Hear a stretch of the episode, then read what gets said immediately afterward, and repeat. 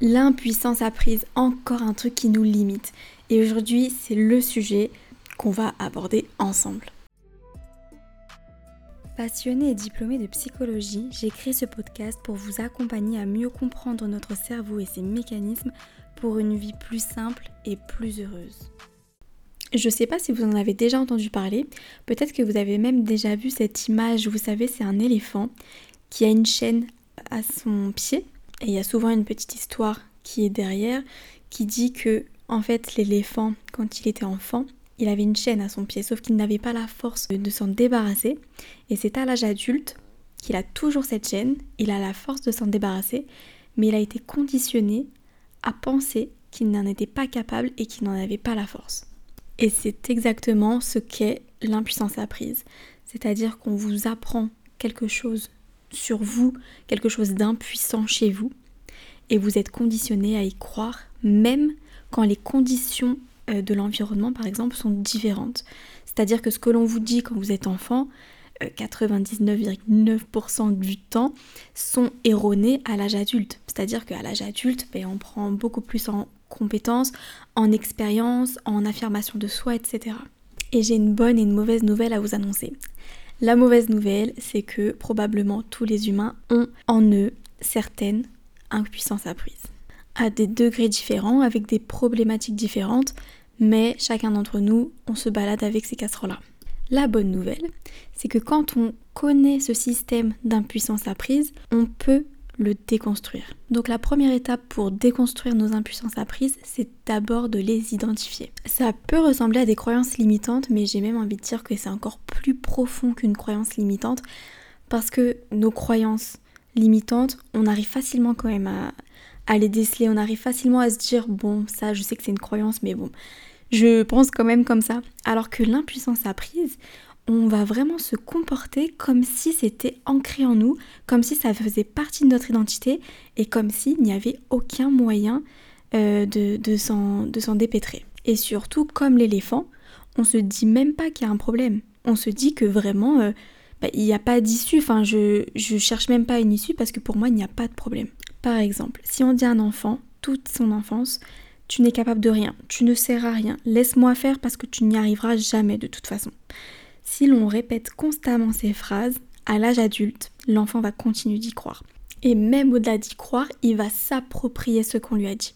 C'est-à-dire qu'il va se comporter avec ces phrases-là. Et le résultat, c'est que cette personne-là, cette personne-là qui n'arrive pas à faire quelque chose, on ne peut pas savoir si elle n'y arrive pas parce qu'elle a un manque de capacité ou bien parce qu'elle croit qu'elle a un manque de capacité. Finalement, l'impuissance apprise, on peut même dire que c'est comme si le cerveau voulait répondre inconsciemment à ce que l'on attend de lui, à ce que l'on sait de lui.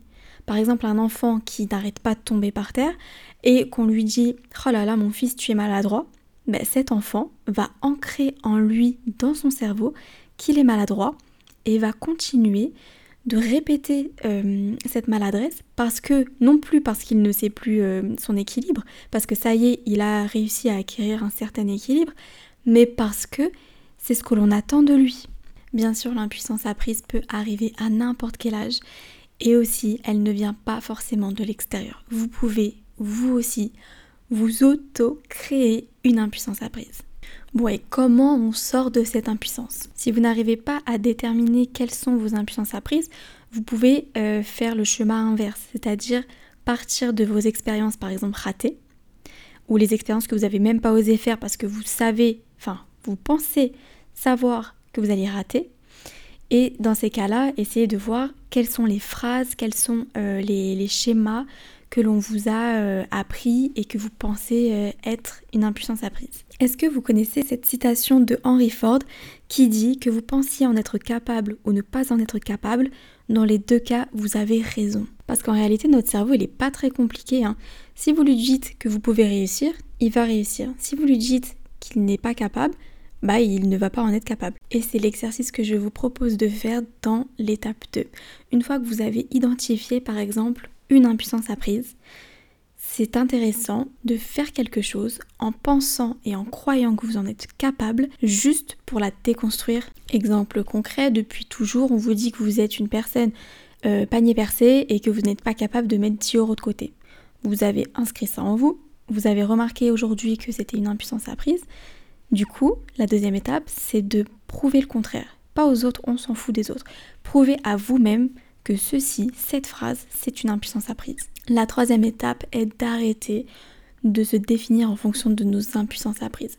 C'est comme si l'éléphant du début disait bah c'est normal que je suis un animal euh, qui est enfermé puisque j'ai une chaîne au pied. Je pense même que c'est l'étape la plus difficile parce que c'est comme ça qu'on se montre aux autres. C'est comme ça que les autres nous connaissent. Et c'est même comme ça que nous-mêmes on se connaît. Et quand on change ces comportements-là, quand on casse ces chaînes, au début c'est vertigineux. Vous allez même peut-être avoir envie de vite retrouver des chaînes parce que vous vous sentez nu. Mais c'est pas une mauvaise chose parce que à partir du moment où vous êtes nu, vous ne pouvez que choisir les habits qui vont vous habiller. Je suis pas en train de vous dire de retrouver d'autres impuissances apprises pour remplacer les nouvelles. Non, mais vous pouvez essayer de trouver vos vraies faiblesses, vos vraies forces et pas celles qu'on vous a dictées lorsque vous avez 10 ans. Donc la première étape, identifier les impuissances apprises. La deuxième étape, passer à l'action pour vous prouver qu'effectivement ce ne sont que des impuissances apprises, qui ne sont donc plus valables aujourd'hui. Et troisième étape, arrêter de se définir en fonction de celle-ci. Après, vous vous imaginez bien que ce n'est pas aussi simple que euh, ça en a l'air et que vous pouvez toujours vous faire accompagner pour déconstruire tout ça. C'est aussi l'intérêt des thérapies. Vous n'allez pas voir un thérapeute uniquement parce que vous n'allez pas bien. Vous pouvez aller voir un thérapeute uniquement pour déconstruire toutes les chaînes qui sont attachées à vous, toutes les choses qui vous limitent. Vous pouvez aller voir un thérapeute dans l'unique but de vous sentir libre. C'est la fin de ce podcast. N'hésitez pas à venir me suivre sur Instagram, theravi-du8. Et on se retrouve bientôt pour un nouvel épisode. Et petite parenthèse, vous pouvez toujours noter le podcast et mettre la note de votre choix. Ça permettra à d'autres personnes de le retrouver et euh, s'il a pu vous aider, peut-être que ça peut aider d'autres personnes. Voilà, à bientôt